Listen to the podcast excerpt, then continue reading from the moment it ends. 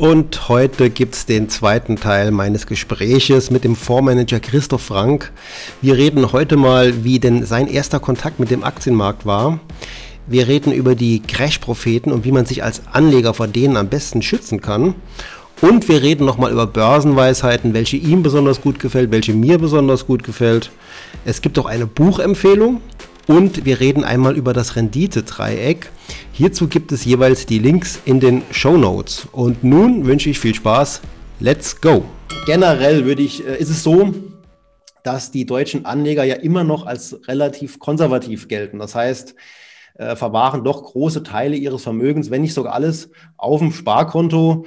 Äh, und das ist ja in der aktuellen Zeit ist das doch recht schmerzhaft und da kommt doch äh, gewisse Angst auch davor, vor Negativzinsen dazu.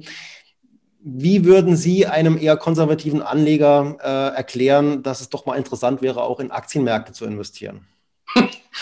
Das ist natürlich jetzt eine Frage, da würde ich mal sagen, sind eigentlich fast Sie der bessere Ansprechpartner, Herr Beutler, aber ich kann mal gern meine eigenen Erfahrungen so ein bisschen schildern aus den letzten 25, 30 Jahren. Gerne. Also ich habe halt die Erfahrung gemacht, wenn ich äh, Leute aus dem persönlichen Umfeld irgendwie überzeugen will, jetzt vielleicht doch mal dieses Teufelszeug, Aktien anzufassen. Also ich hatte wirklich ein paar ganz harte Fälle auch in meinem unmittelbaren Umfeld, die wirklich äh, der Meinung waren, Aktien sind Teufelszeug und das ist ja nur was für Unseriöse was ja objektiv gesehen unsinnig ist. Mhm. Und ähm, was bei mir relativ gut äh, immer funktioniert hat, ich habe den Leuten, die meistens sehr hohe Verlustängste hatten. Das ist so ein bisschen das, was ich aus meinem privaten Umfeld äh, festgestellt habe. Die Verlustangst ist einfach extrem und ähm, determiniert so ein bisschen und begrenzt auch so ein bisschen die Möglichkeiten, dass man die Leute begeistert für die, für die Renditechancen.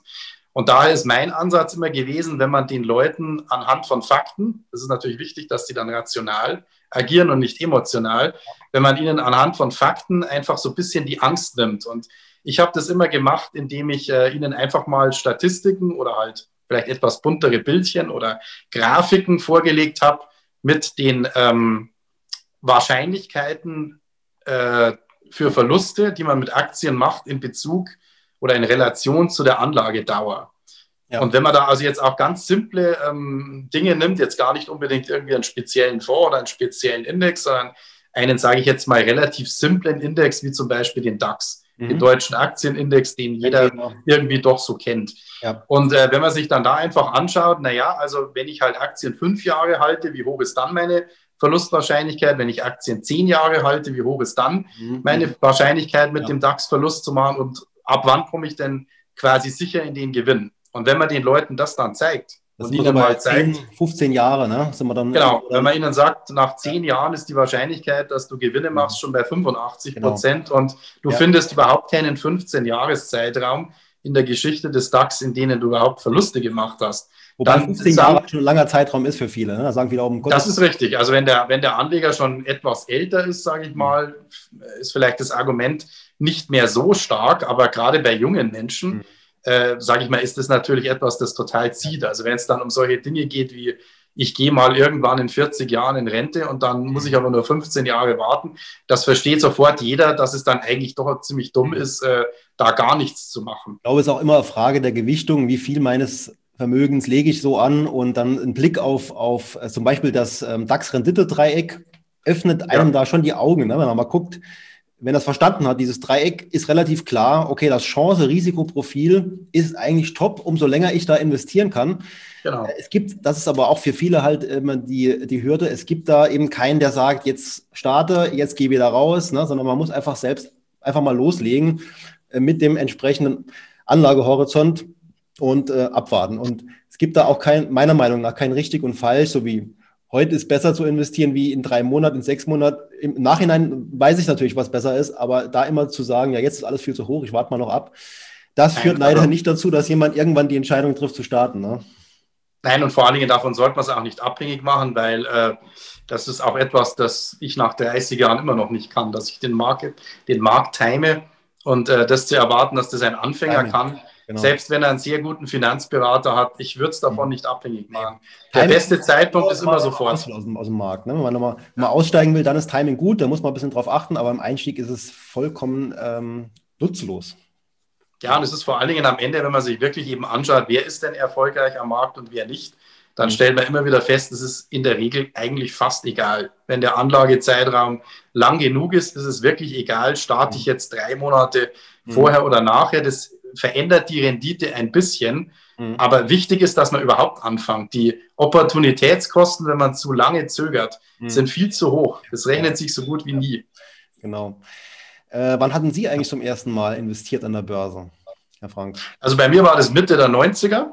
Ich habe tatsächlich in einer relativ, damals noch relativ großen ähm, Aktiengesellschaft, die Sharing, die ist ja dann, äh, glaube ich, 15 Jahre später ungefähr in Bayer aufgegangen nach einem längeren Tauziehen äh, zwischen zwei großen deutschen Pharmakonzernen und äh, Sharing galt ja so als der ewige Übernahmekandidat. Da gibt es schon seit den 20er Jahren, also seit den 20er Jahren des letzten Jahrhunderts äh, logischerweise, äh, da tauchte schon der Begriff Sharing, der ewige Übernahmekandidat, zum ersten Mal auf. Und mhm. es war dann irgendwann Mitte der Nullerjahre tatsächlich soweit. Und das war mhm. quasi meine aller, allererste Investition jetzt also in Aktien. Direkt in eine Einzelaktie investiert. Genau. Ich habe tatsächlich, ähm, weil ich habe vorher ein bisschen Trockenübungen gemacht. Ich habe mich vorsichtig an den Markt ran getastet, weil ich auch eben erstmal selber Erfahrungen und Wissen und Know-how aufbauen wollte und habe dann nach einigen Monaten Beobachtungszeit, ich habe mir da eben ein paar Aktien, Einzelaktien auch angeschaut, habe ich mich dann entschieden, ähm, in diese Aktie reinzugehen. Okay. Und damals war mein Kapital ja, sage ich mal, auch noch sehr bescheiden. Da konnte ich jetzt nicht so wild streuen wie später. Da waren aber auch noch die Nebenkosten ziemlich hoch. Ne? Wenn man da früher angefangen hat mit Aktien, also ich kann mich auch noch erinnern, in den 90ern, mhm. das war schon nicht ganz so günstig, wie das heute ist, ne? mit, dem, mit dem Kauf. Es war nicht ganz so günstig und Sie werden es nicht glauben, ich ging tatsächlich in die Filiale. Dann hat die Dame, äh, das war ja damals alles noch persönlich, da gab es ja keine Online-Eingabemasken. Da waren Sie wie äh, Da war ich Mitte der 20er, da war ich 22, 23. Okay, ja. Und ähm, da bin ich tatsächlich, äh, das werden äh, Jüngere gar nicht mehr wissen, was das ist. Dann hat die Dame unten die Schublade aufgezogen, hat, ja, ein, raus, ne? hat ein Formular mit Durchschlagpapier mit Durchschlagpapier ja, ja. hat es rausgezogen, hat mich das ausfüllen lassen. Die hat sich gedacht, füllen Sie das aus, ich kenne das nicht, was Sie da kaufen wollen, machen Sie das selber.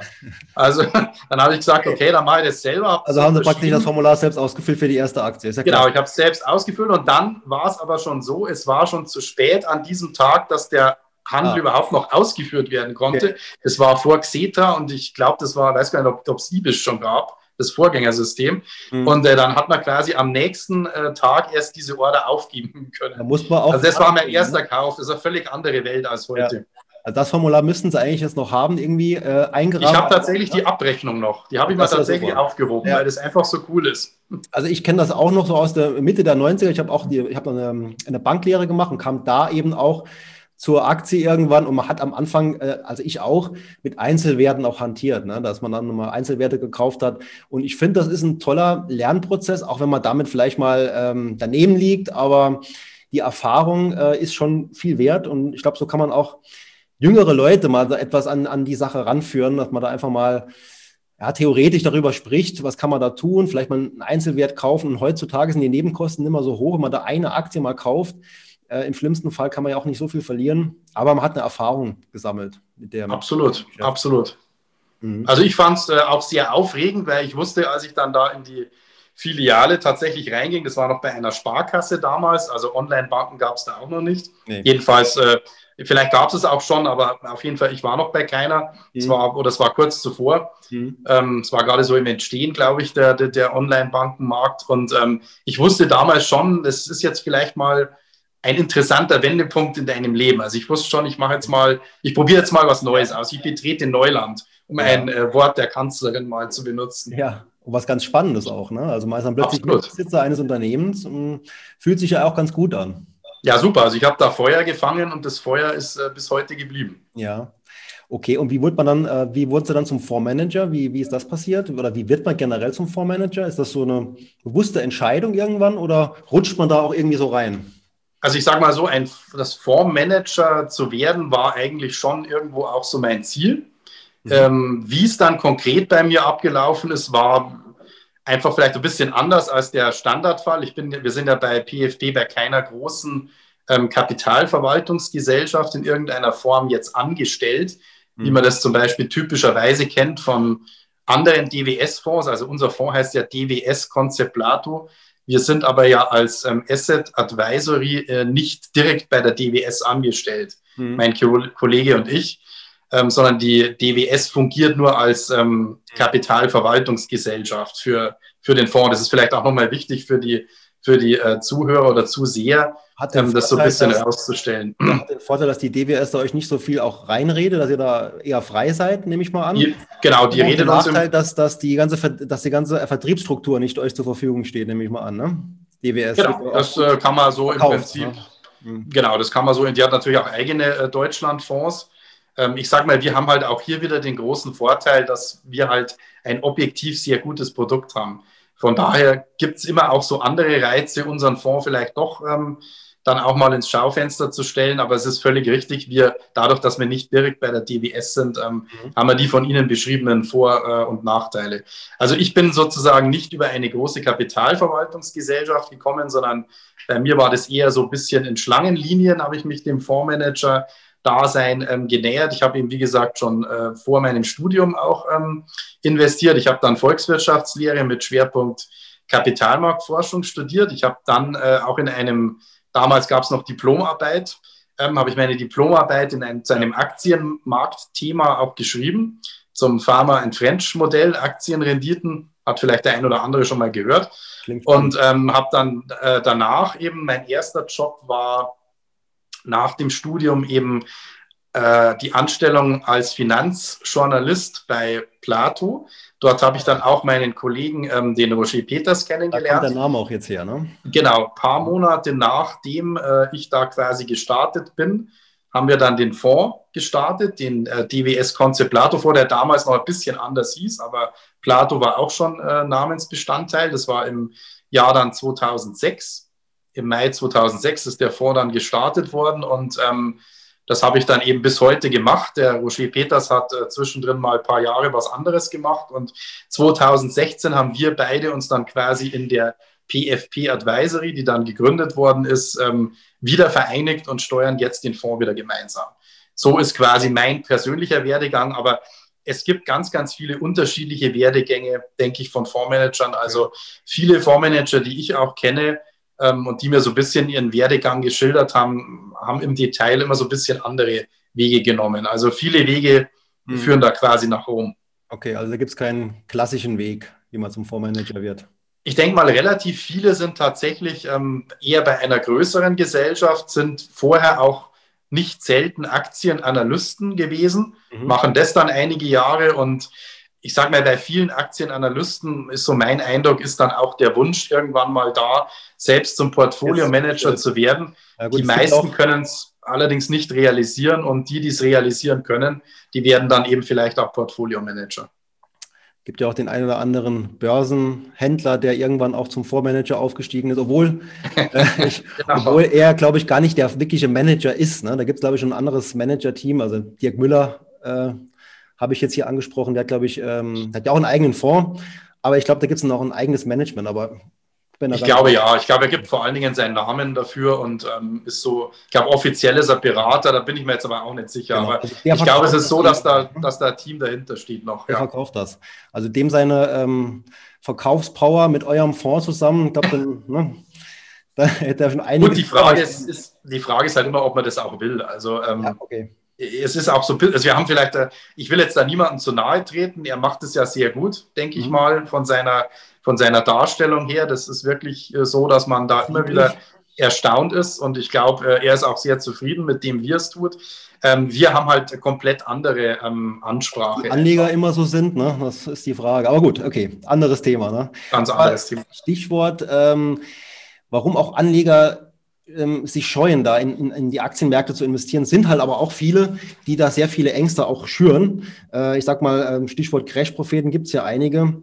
Ähm, wie kann man sich davor schützen eigentlich? Weil die ja dann doch immer, und das ist das, was ich beobachte, ja nicht nur Stuss erzählen, sondern ja irgendwo an der Realität anknüpfen. Und dann aber irgendwas draus entwickeln, eben irgendein Crash-Szenario, ein Untergangsszenario, weil es ja auch viel Aufmerksamkeit bringt wie kann man sich da schützen als, als Laie, als, als normaler kleiner Anleger? Ich meine, dass man jetzt nicht verführt wird von den Sirenengesängen der Crash-Propheten. Ja, ja, genau. Es ist ja etwas, was einem auch dann sehr stark einschränkt und ängstigt und lähmt, regelrecht. Also auch hier, ich bin halt ein sehr faktenbasierter Mensch. Auch hier würde ich mir einfach nur die Rendite des äh, Aktienmarktes, sei es jetzt des amerikanischen, weil man da halt eine sehr lange ähm, Historie hat oder auch des deutschen, da hat man halt ein paar Jahrzehnte weniger, ähm, in den letzten 150 Jahren einfach anschauen. Ich meine, was hatten wir da alles für Krisen? Wir hatten Weltkriege. Ich meine, wir reden immer in der Corona-Krise, als ob das jetzt das aller, die allerschlimmste Krise aller Zeiten wäre. Da, wenn ich dann meine Oma wiederum höre, ähm, die relativ früh Kriegswitwe geworden ist, mhm. dann denke ich mir immer, das ist ja lächerlich, dass wir uns jetzt da so aufspielen. Ähm, was die erlebt hat, das ist eine wirkliche Krise. Und mhm. trotzdem ging es eigentlich in einer Tour immer wieder nach oben. Schauen Sie sich jeden beliebigen Chart ähm, an, der beispielsweise Standard Poor's 500 oder Dow Jones Industrial Average, da hat man halt sehr, sehr lange Zeit rein. Das ist ein einziges, äh, das ist eine einzige Aufwärtsbewegung von 1800 noch was bis heute, unterbrochen immer wieder von kleinen Zacken nach unten. Ja. Äh, wo soll da jetzt der große Absturz und die große Krise ja, gewesen sein? Ist ja, glaube ich, auch so, dass man sagt, der, der, der teuerste Satz, den es gibt, ist, diesmal ist alles anders an der Börse. Ne? Diesmal ist alles ja. anders. Und ähm, ich glaube, das teuerste, wenn man sich, ja, das teuerste, wenn man sich diese Grafiken anschaut, ist ganz einfach nicht dabei gewesen zu sein. Ja. Klar ist es dann äh, am Ende natürlich ärgerlich, wenn ich jetzt gerade im, äh, sage ich mal, im Juli 1929 eingestiegen bin. Das ist jetzt aber schon wirklich der Worst Case. Da musste ich dann schon lange, relativ lange warten, bis ich meinen Einstand wieder gesehen habe. Das ist aber, sage ich mal, mit der Wahrscheinlichkeit von, ja, weiß ich nicht, unter einem Prozent, dass mir sowas in meinem Leben mal passiert. Mhm. Und wenn ich gestaffelt äh, gekauft habe, wenn ich zum Beispiel von 1925 bis 1935 gestaffelt gekauft habe, dann war ich relativ schnell auch wieder im Gewinn. Also selbst so einen Mega-Crash, das ist der größte, den es wahrscheinlich gegeben hat überhaupt in diesem Zeitraum. Selbst da habe ich das Ganze noch deutlich abmildern können, indem ich mich halt intelligenter verhalten habe. Ja, okay, gut, klar. Äh, also jede, jede Zeit hatte auch mal ihre Krisen und ihre Crashs und es gibt immer irgendwelche Gründe, auch ähm, da was Schlimmes herbeizuahnen. Äh, sich an den Fakten zu orientieren, ist mal auf jeden Fall äh, ein guter Rat. Der Weltuntergang findet nie statt. Das ist meine Erfahrung. Ich bin jetzt doch schon fast 50 und äh, ich habe immer wieder festgestellt, es gibt immer wieder so etwas, das ist jetzt etwas überspitzt, aber darauf läuft es ja hinaus, so das Armageddon des Finanzsystems. Und mhm. ich meine, was man da schon für Zeugs äh, gelesen hat, ich habe mich, ich bin neulich mal wieder an ein Buch aus den 70er Jahren geraten. Und was da alles drin stand von der nahenden Weltkrise und ja. man hat doch jetzt den Goldstandard aufgegeben und jetzt wären wir alle in Hyperinflation ersticken. Gab schon immer. Gab's schon ja voll, nichts davon ist jemals passiert. Ja, ja, aber auch damals war es schon so, äh, wenn man irgendwelche Crashs oder Weltuntergänge ähm, sieht, kommen, dann war das auch immer viel Aufmerksamkeit und auch gut für den, für den, Verkauf. Heute ist es natürlich nochmal äh, das Ganze noch etwas verschärfter, weil man ja doch sich noch viel leichter vermarkten kann. Und wenn man mal guckt, was auf, auf YouTube alles so läuft und mit riesigen Klickszahlen und die haben riesige Fangemeinden, äh, dann sagt man sich, okay, die haben doch mittlerweile doch etwas mehr ähm, Macht auch, Leute zu beeinflussen. Bücher werden da, werden da geschrieben, alle paar Jahre über Crashs und die werden immer wieder top verkauft. Von daher kann ich natürlich den Anreiz verstehen, von denen, dass sie sich auf die Art und Weise eben auch vermarkten und eben auch gut, gutes Geld damit verdienen. Man naja, kann nur hoffen, dass es nicht zu viele Anleger ernst nehmen und dann wirklich die Tipps, die da drin stehen, ja. nachvollziehen, weil äh, ich sage mal so, Krisenpropheten, das haben Sie ja auch schon gesagt, die wird es immer geben und es wird auch mhm. immer Leute geben, die das kaufen. Das sind im Zweifelsfall ja, dann ja auch nicht immer dieselben. Genau, das sind ja im Zweifelsfall auch nicht immer dieselben, sondern diejenigen, die halt dann dreimal sich die Finger verbrannt haben mit Krisenpropheten, die sind irgendwann weg, aber es kommen ja wieder neue. Ja neue das ne? heißt, der Markt wird immer da sein. Ähm, auch hier ist es wie mit allem, was irgendwie so in den Bereich Fake News schon angrenzt. Ähm, ich sage mal Fakten und sich einfach selber ein Bild machen und das eigene Hirn einschalten, ist auch hier wieder das Beste. Mhm. Okay. Guter Rat. Gibt es noch eine andere Börsenweisheit, wo Sie sagen, die ist wirklich was wert? Also ich sag mal, gibt es ja, gibt's ja mehr als genug, ne? Äh, aber welche hat wirklich, hat wirklich Substanz oder gibt es da gar nichts? Ja, also Börsen. Go away ist es mal nicht, ne? Bitte? Sell in May and go away ist mal keine so äh, sehr oder ich glaube, statistisch hat es schon äh, öfter mal gestimmt, aber ist wirklich nichts, wo man sagen kann, da ist irgendeine Substanz dahinter, oder? Naja, ich, ich würde halt vor allen Dingen, ähm, bei Sell and May kann man jetzt tatsächlich sehr, ähm, kann man auch wieder in beide Richtungen argumentieren. Es gibt schon statistische Evidenz. Ich glaube, wichtiger wäre jetzt für mich persönlich, wo ist der Nutzwert tatsächlich am höchsten? Also welche Auswirkungen, also welche, welche ähm, Börsenweisheiten sind in ihrer Auswirkung so, dass sie jetzt dem Anleger auch tatsächlich etwas nutzen können? Ich meine, ich kann natürlich schon auf Sell-in-Mayer-Strategie aufbauen. Die ist halt vielleicht ein bisschen tump und scheidet und schneidet sehr viel auch ab an möglichem äh, Potenzial. Da müsste man dann sich überlegen, wie genau wird das jetzt ausgestaltet. Ich meine, Sell-in-May, da gibt es ja auch verschiedene Abstufungen. Es gibt welche, die kommen dann im, im September wieder zurück. Das ist ja der eigentliche Spruch. Da gibt es welche, die kommen bis zum Jahresende nicht mehr zurück. Da ist dann schon, sage ich mal, da sind schon die Anlageergebnisse sehr unterschiedlich. Also man müsste sich dann schon überlegen, äh, was macht man sozusagen genau und kann man das wirklich in eine vernünftige, ein eindeutige Handelsstrategie umsetzen. Das wäre ganz wichtig. Und so gesehen würde ich das jetzt mal da nicht dazu zählen, weil das, glaube ich, ein bisschen unhandlich ist für den Privatanleger und auch ein bisschen ja, Beispiel jetzt, weil es halt so schön rein. Genau.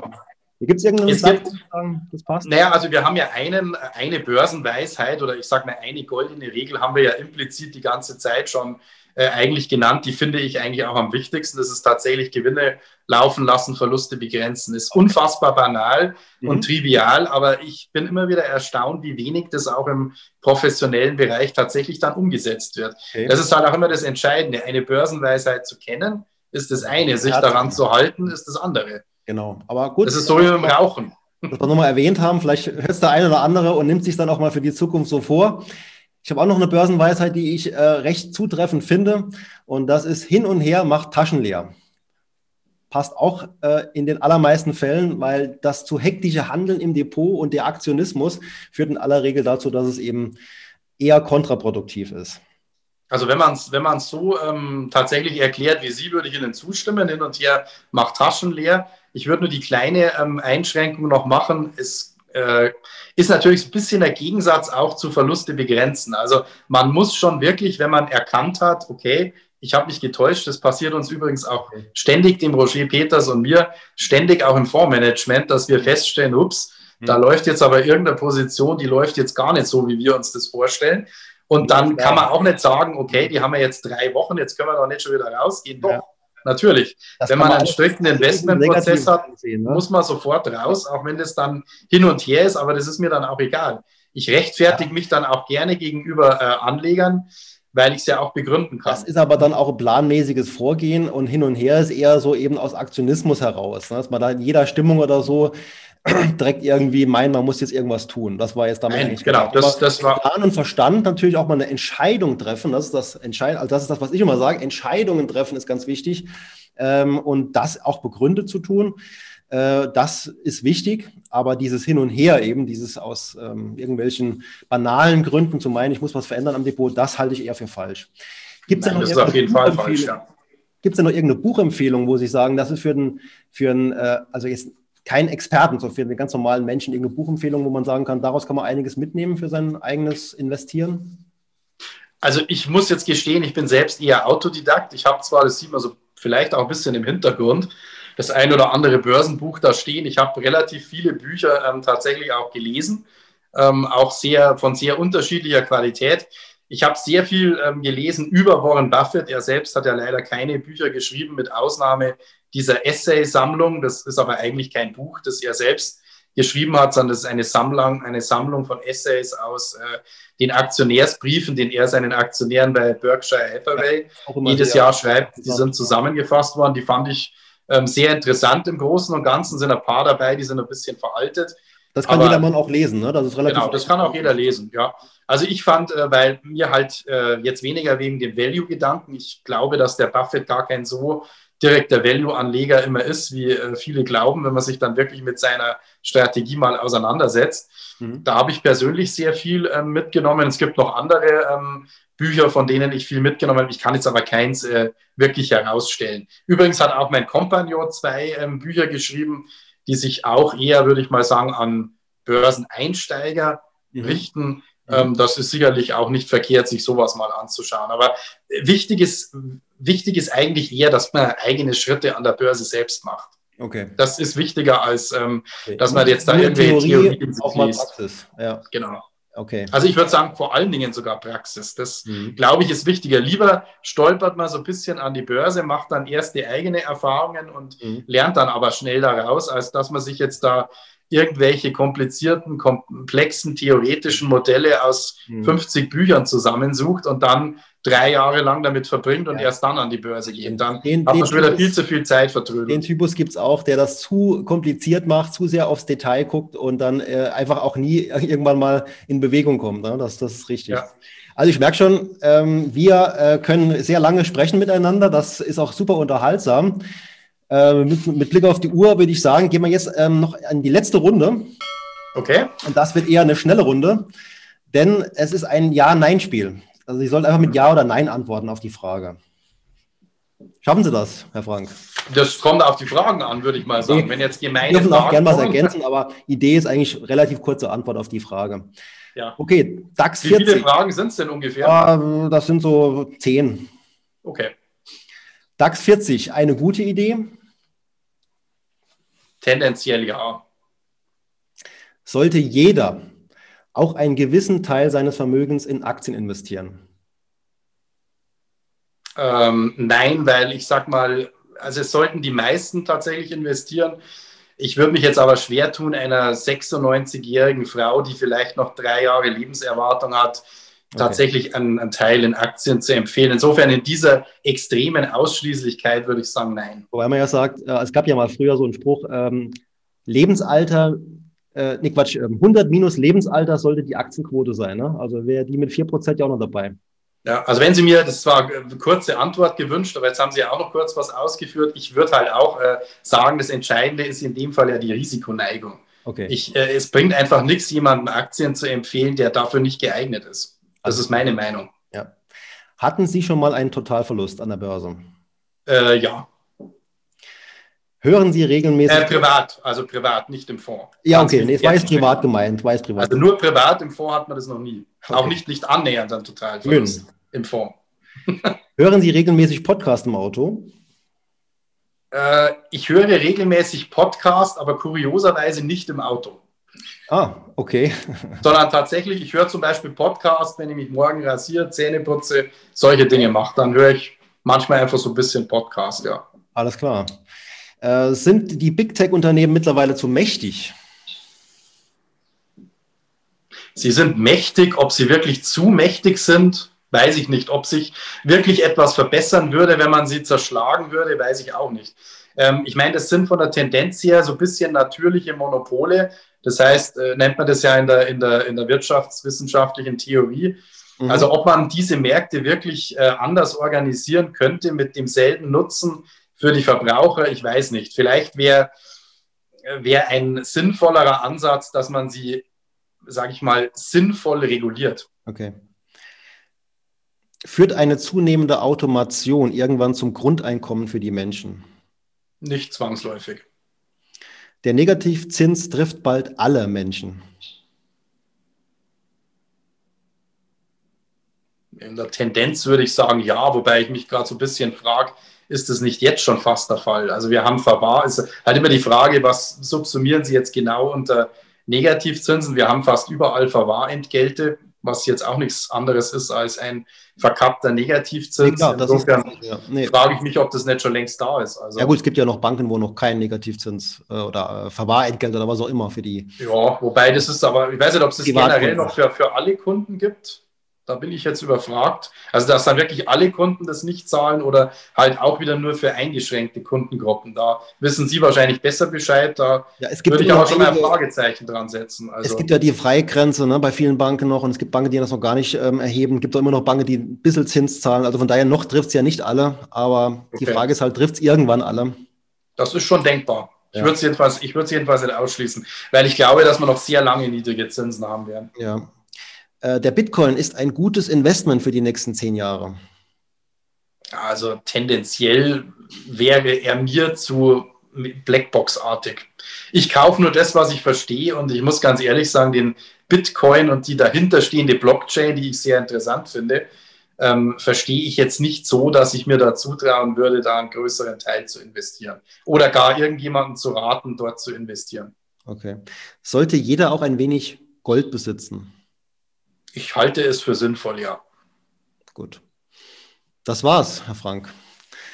Dann Vielen Dank. Hat Spaß gemacht. Dank für das tolle, spannende Gespräch. Wir haben sehr viel erfahren und ich habe es schon geahnt. Ich muss es wahrscheinlich etwas aufteilen, weil es dann doch etwas lang äh, ähm, geworden ist, was aber gut ist. Man kann es ja dann schön in vielleicht zwei Teile oder so aufteilen. Und wie gesagt, vielen Dank. Ich danke mich, bedanke mich ebenfalls sehr. Wünsche noch einen schönen Tag. Ja, das war ein sehr spannendes Gespräch mit dem Herrn Frank. Äh, ich habe es jetzt auch in zwei Teile aufgeteilt. Das war jetzt gerade eben der zweite Teil. Die gehen alle beide so ungefähr 30 Minuten. Ich werde jetzt noch eine weitere Version auf YouTube hochladen, dann natürlich mit Bild. Wir hatten uns ja dann auch gefilmt, das war ja ein Zoom-Meeting. Habe dann in der Version auch ein paar Einblendungen noch vorgenommen an entsprechender Stelle und habe das Ganze auch komprimiert. YouTube ist eher äh, jetzt ein, ähm, ein, Platz, wo man die Inhalte etwas komprimierter anbieten sollte, glaube ich. Von daher äh, seien Sie auch da gerne gespannt und dabei, sich das mal anzusehen. Ähm, für heute sage ich Tschüss und ja, kann schon mal vorausschicken, dass es demnächst ein weitere, äh, weiteres Interview geben wird mit einem sehr interessanten Gesprächspartner. Also da können Sie sich drauf freuen. Alles klar, bis bald.